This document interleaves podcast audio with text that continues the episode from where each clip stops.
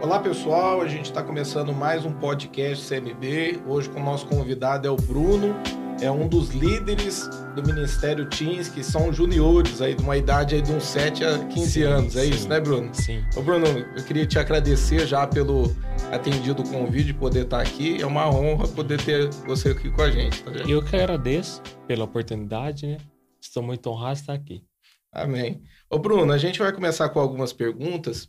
É, eu queria também que você falasse um pouco de você, a respeito do que aconteceu com você. Sim. Mas eu quero começar as perguntas falando sobre como é que é trabalhar com juniores hoje. Essa idade é uma idade difícil, é uma idade aí que está entrando na adolescência. Como lidar com, com esse pessoal aí? É, você tem que ter estratégias, né? Tipo assim, é uma idade que é muito complicada por causa de estar tá entrando na adolescência, jovens e tal. Mas é Deus faz coisas impossíveis, né? Tipo assim, tem coisas que a gente faz que, que a gente percebe que vai fluir. Igual esse dia atrás, a gente fez uma rede diferente, com filmes e tal. É assim, a gente vai trabalhando com eles e deixa Deus fazer. Tem que ter estratégia para poder estar é, tá trabalhando com esse pessoal, para poder estar tá tendo junto com eles ali uma constância, de poder estar tá fazendo um evento, cuidando deles, porque é uma idade que, é, de alguma forma, aí, o mundo está seduzindo para várias formas, né? Para poder Sim. levar para um lado para o outro aí. Como é que é o trabalho de vocês para poder segurar esse pessoal, para poder trabalhar com eles, fazer eles terem experiências com Deus? É manter eles focados, né? É, acima de tudo, foco e manter eles muito imperativos também, fazer uma rede imperativa e tal. Porque é igual você falou, o mundo tem muitas coisas a oferecer, né? Então a gente tenta fazer o máximo para oferecer, pra oferecer eles o máximo também. Você falou assim que faz filme, como é que é? É, é tipo um cinema que você faz isso, com eles? Isso, isso. A gente faz um. Escolhe o filme, faz o, a votação e tal. Ah, tem uma votação Insta, entre isso, o pessoal. Tem uma votação no Insta. O que eles escolherem, filmes de evangélicos, lógico, a gente passa na rede. E esse pessoal que, que tá começando agora aí, como é que é, é, trabalhar com ele com louvor? É um pessoal assim, desde pequeno vocês vão aplicando? Já é um pessoal assim que desde pequeno já está se envolvendo com algumas coisas da igreja? Tem um pessoal fixo já, um louvor para esse tipo de coisa, para esse tipo de ministério?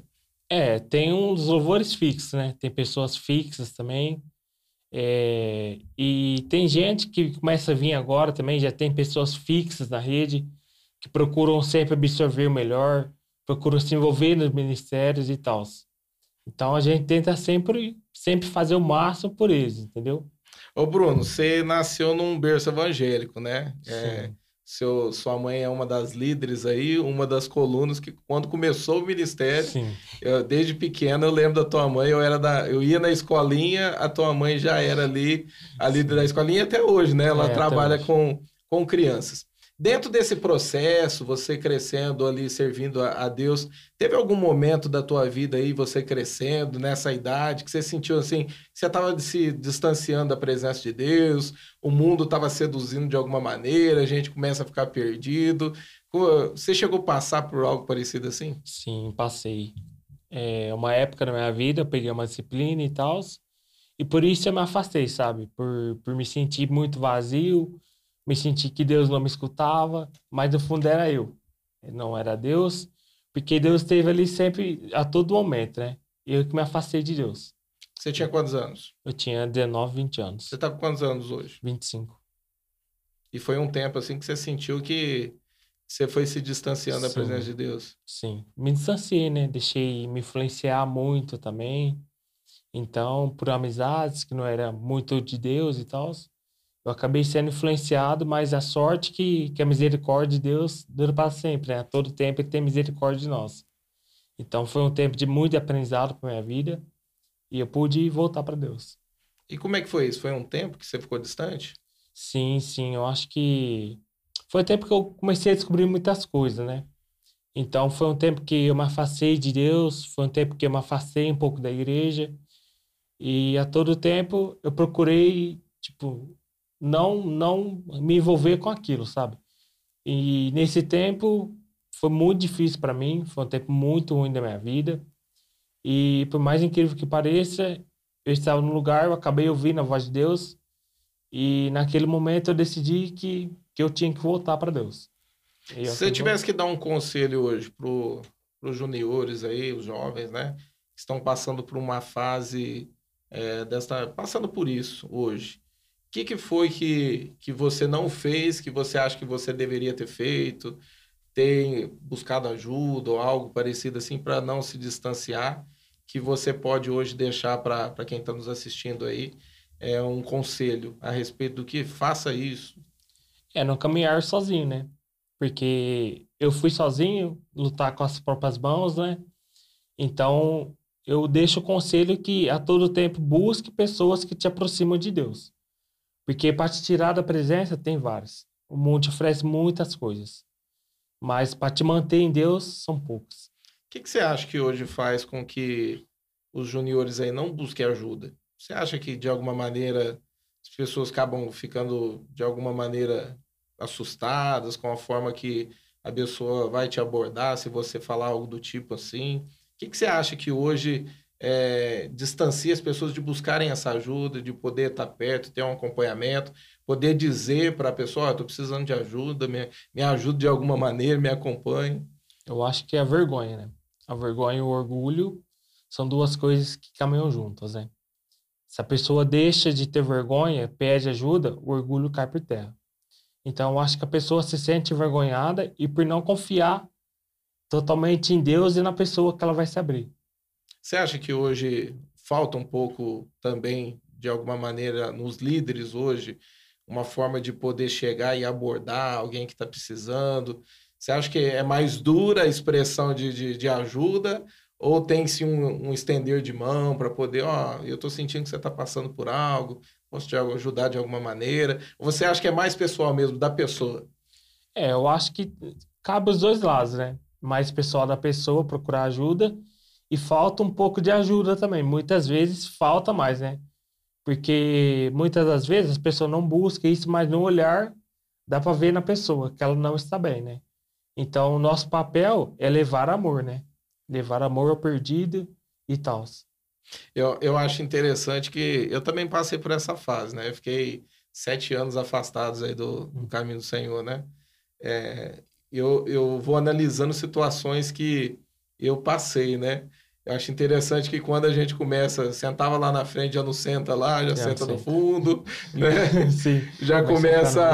para trás. Anda, anda sozinho, Sim. né? Você acha que tá, já é uma, de alguma maneira, uma, uma forma do líder identificar e falar assim, ó, ó, eu preciso encostar nessa pessoa aí que eu tô percebendo que ele tá ficando muito distante. Ah, sim, sim. Com certeza é, né? Porque a pessoa que vai se distanciar no culto começa a distanciar as pessoas, começa a distanciar de Deus, e assim ela vai, vai mostrando que ela não está bem, sabe?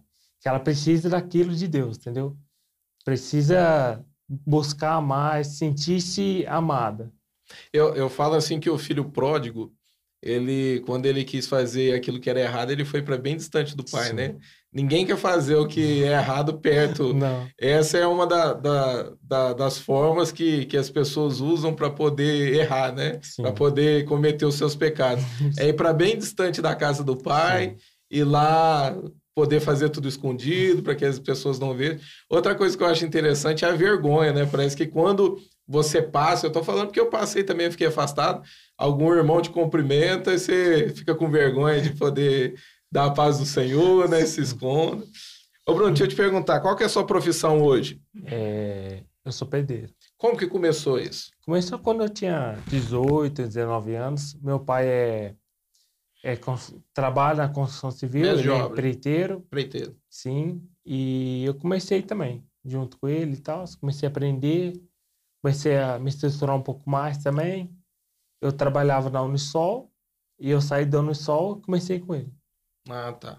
Isso você tinha 18 anos? 18, 19 anos. Você tá com 25, 25. você falou? Já é um tempinho, já. Já é um tempinho. Já tava ficando sozinho nas obras? Já, tá... já tá ficando sozinho. Ajudando seu pai já de alguma maneira. Sim.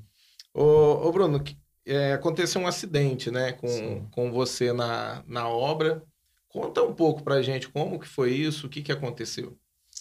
É, eu caí, né, de aproximadamente 4 metros a 4 metros e meio. eu estava sozinho na obra, eu tinha mandado os funcionários para outro lugar e eu estava sozinho e do nada eu caí, quebrei a costela, é, tive uma leve lesão no fígado e quase debatei no chão. Eu vomitei e aspirei aquilo, né? Então eu tive uma lesão no pulmão também, que veio a se infeccionar. Eu tive uma. Como é que fala? É, vamos dizer. Não tuberculose, sabe? Uma pneumonia, quase desse, desse, desse problema que eu tive. E você lembra de do, você indo, você estava fazendo alguma coisa, de repente aconteceu isso com você? Qual que é a última lembrança que você tem? Olha, no dia em si, eu não lembro. Não lembro de nada, mas eu lembro que eu estava trabalhando no telhado, né? Eu já tinha acabado o serviço e provavelmente eu fui descer, foi onde que aconteceu. Você já tinha terminado o serviço? Já tinha terminado. E, foi, e você caiu sozinho dentro de uma obra? Sim, eu tinha, tinha mandado... ninguém lá? Não, não tinha ninguém. Eu tinha mandado os funcionários ir para outro lugar, eu caí sozinho e quem me viu caído foi o, o pintor da outra obra que sentiu no coração de olhar para baixo. Ele olhou para baixo e me viu caído lá. Aí ele Olha. começou a gritar, pedir socorro. E aí ele, ele te contou isso? Sim, ele contou. Contou pro meu pai, né? Você ficou 13 dias em coma? 13 dias. E, 13 é... dias e você lembra de alguma coisa? É... Você lembra que só, de alguma maneira, você ficou dormindo? Ou você lembra de alguma coisa? Você, leva... você escutava alguma voz dos médicos ali? Ou de quem te visitava? Não, tipo, eu não escutava nada, sabe? Mas no primeiro dia, no segundo dia, eu escutei a oração da minha mãe. Olha que só. ela ficou no hospital orando. Mas ela estava no quarto ou não? Não. Ela não estava no quarto? Não. Eu estava na UTI, eu acho que era no terceiro no segundo andar. Ela estava no primeiro, porque ela e meu pai dormiram no hospital, dentro do carro, passou três dias dormindo lá. E ela começou a orar, veio uma enfermeira junto com ela, começou a orar também. E eu só lembro disso. E você lembra da oração? Lembro da oração. E como lembro, é que foi isso? lembro de ouvir a voz dela. Tipo, foi uma coisa muito doida. Eu lembro de ouvir a voz dela, ela gritando: Bruno, a mãe tá aqui, a mãe tá aqui. Você lembra disso? E ela sabe disso porque. Sabe isso. Na hora que você narrou pra ela, ela falou: sim, Eu não tava lá, Bruno, sim. eu tava.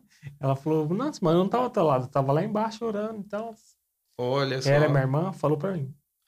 E nesses 13 dias, você teve alguma experiência, algo sobrenatural, assim? Porque as pessoas, geralmente, que entraram em coma ou ficaram um tempo aí no, no hospital, chega a narrar algum, alguns acontecimentos, né? Você teve alguma experiência com Deus que, de alguma maneira, te marcou? Sim, sim. No dia que eu caí em si, né? A pastora Elisandra, ela estava orando por mim. Ela falou que viu um anjo vindo por baixo de mim e colocando as mãos. E no tempo que eu fiquei em coma, eu me le eu lembro que eu estava dormindo, tal. Lembro dos médicos em volta de mim, eu lembro das pessoas em volta de mim. E isso vem dizer que eu saí do corpo em espírito, né? Eu escutava uma voz me chamando, Bruno, Bruno, Bruno. E eu comecei a ir até essa voz, né? Falei, mas e você começou a andar, Bruno? Comecei a andar. Dentro do hospital? Dentro do hospital. Eu vi todo mundo. Eu me via eu deitado. Olha. Eu vi as pessoas perto de mim. Eu vi os médicos. E eu fiquei muito apavorado, muito apavorado. Falei, mas o que que tá acontecendo? Aí eu Quando voz... você olhou o teu corpo, qual que foi a, a, a sensação que você teve? O que, que, passou pela cabeça? eu gelei, né? Assustei, fiquei apavorado. E você viu que você estava entubado, sim, tudo? Sim, você viu, tudo. olhou e viu você? Olhei e vi eu, né? Deitado ali, vi os médicos em volta de mim. E, e vim em volta. Comecei a andar, escutando essa voz, Bruno, Bruno. Eu fui até ela. Quando eu cheguei perto dela, eu não conseguia olhar. Porque era um brilho muito forte. Muito forte. Eu e onde que ele estava? Tava... Eu estava deitado quase no final do corredor. Ele estava no final do corredor de lá. Eu fui até o final. Eu lembro que eu olhei para essa pessoa, eu não conseguia olhar o rosto. Porque era muito forte. E você sentia que era um anjo ou que era o próprio Jesus? Ah, eu acho que era Jesus. Isso você sentia? Você sentia no sim, teu espírito? Sim. Porque quando eu comecei, eu falei, mas o que está acontecendo? Eu olhei para as mãos e vi as mãos. E eu lembro que eu ajoelhei e ele falou assim para mim, Bruno, você é meu filho amado. Olha. Você não chegou até aqui para desistir. Eu te livrei. E nisso eu comecei a sentir me puxar. Mas você sentiu que você tava, você em si estava desistindo de, de não voltar? Sim. A gente tem essa convicção quando, tem, ele, tem. quando passa por um coma ou algo Sim, do tipo? Tem. Mas o que, que você sentia? Você sentia que, tipo, ah, eu, eu quero ir embora, eu quero, ah, quero voltar para minha origem. Sim, sim, tanto é que minha respiração começou a cair um pouco e tal. Mas quando você, eu quero entender algo assim, você está em um coma, é, você sentia que, tipo, ah, eu tô cansado, eu quero ir para Jesus. Era, era esse sentimento que você tinha? Porque para ele te falar, é, você é o meu filho amado, eu não te trouxe aqui para você desistir, você sente que você estava desistindo de você? Ah, sim, sim, com certeza. É, porque em si, o, o acidente e tal, não tinha muita expectativa, né, de sobreviver. Então, provavelmente, eu já tinha ido, né? É, então, nisso eu comecei a voltar, começou a me puxar e tal. E você sentiu te puxando? Senti. Assim que me puxou, eu voltei pro corpo. E nisso de eu voltar pro corpo, eu voltei do coma. Olha. E aí, você já abriu o olho ali? Isso, abriu o olho, meio assustado. A médica falou comigo, conversou comigo, que eu tinha caído e tal, aconteceu um acidente. Eu mantive calmo é, em todo momento, porque nisso eu já tinha, eu já tinha voltado uma vez, não tinha reagido muito bem. Eu ia ter que fazer uma, traqueos, uma traqueostomia, né? quase da, da respiração e tal. E nisso não foi muito bom, né? A primeira vez, mas da segunda vez eu reagi muito bem, super bem. Voltei como eu tinha que voltar. E os médicos ligaram para minha mãe e falaram para ela. Ô Bruno, é, você caiu de um, é, 4 metros de altura, é Sim. muito alto. Sim. E chegou a afundar um lado do, da, da, sua cabeça, foi isso? Não, não. Como é não. que foi isso? é, meu cérebro inchou um pouco, né? Quase ah, tá. a pancada. Então, ele teve que abrir para o cérebro não inchar mais, né? Ah, entendi. Aí Porque na fiquei... época o que chegou pra gente é que você tava com a cabeça muito inchada e, e tinha batido, tinha afundado. Então não. foi um inchaço, então, Sim, por conta foi só da. Um inchaço. Aí eles fez um corte, né? Para desinchar e tal, para não é, acontecer o pior no cérebro e tal. Então eles só abriram pro cérebro voltar normal, do aquário, essas coisas. E aí você te, fez essa operação na cabeça? Sim, sim. É um milagre, né? Sim, Hoje, o que, que os médicos falam quando, é, por falar da, da tua situação, a gravidade, o que, que eles falam a respeito disso? Ah, fala para mim agradecer, né? Muito a Deus. Era para ter, você ter ficado com sequelas ou algo do tipo assim? Eles sim, chegaram a comentar sim, com você? Sim, sim. É, que eu ia ficar estado vegetativo, né? Nossa. Falaram para mim que se não fosse muito Deus na minha vida, eu ia ficar assim. Você voltou e voltou com algumas pequenas sequelas, né? Sim, eu tô fazendo fono, né? A dificuldade de falar. Sim, faz a fono. Movimentação do corpo. Sim, sim. E como é que tá esse processo? Tá muito bom. Faz, faz quanto tempo já que, isso aconteceu, que você voltou do coma? Deve fazer uns dois meses. Dois meses. E tinha um tempo onde os médicos estipulou que você ia ter que passar por esse processo para poder ficar bom? Seis meses. Seis meses. Sim. E você já está... Com dois. Já está andando, falando? Já. Glória a Deus. Ô, ô, Bruno, fala mais sobre essa, essa sensação que você teve quando você teve essa experiência de chegar até Jesus ali. Qual que é o sentimento? Que a gente chega a sentir alguma coisa? É, como que é estar tá perto, essa luz? Fala um pouco sobre isso. Ah, é muito bom. Não, não tenho palavras para discernir. É muito bom, muito bom, porque dá vontade de chorar a todo momento, dá vontade de, de abraçar. Quando você lembra, dá, vem esse. Você, você consegue sentir a mesma coisa sim, que. Sim. E porque eu já tive, eu já tive assim, é, algumas experiências em sonho, né? E de repente. Uhum eu consigo sentir a mesma a sensação daquele encontro que eu tive. Eu tô te perguntando é por conta disso. Qual que era a tua vontade, você falou? Vontade de abraçar. Não sair de perto. Todo momento ficar ali perto dele. É, só agradecer por, porque ele fez por mim e tal. Mas a vontade de chorar é muito grande. É muito grande. E quando você é, ouviu essa expressão de filho amado, né? Eu não, Tipo, não desisti de você, né? Eu te Sim. cuidei. Você sente assim que Deus ele quer fazer algo através da tua vida? Sim, já tá fazendo, né? Já tem muita, já fiz, né, por ter me livrado da morte. Mas tem muita gente que estava distante de Deus, assim que soube, voltar para a igreja. Olha. Sei de gente da França, sei de gente de Batatais, que estavam longe e que voltaram para Jesus através da minha vida. Ouviram o teu testemunho? Ouviram o meu testemunho, que foi muito forte, e sentiram também de voltar para Deus, porque ainda dá tempo, né? Ainda dá tempo. Hoje, você sente que é, a tua vida, é, com essa experiência, com tudo que você passou, houve em alguma situação momentos de você refletir, olhar para você em si, eu não sei como, como você estava e como você está hoje. Teve alguns, alguns pontos positivos fora, teve sim os negativos, né, por conta da, da das sequelas, né, o processo agora de recuperação.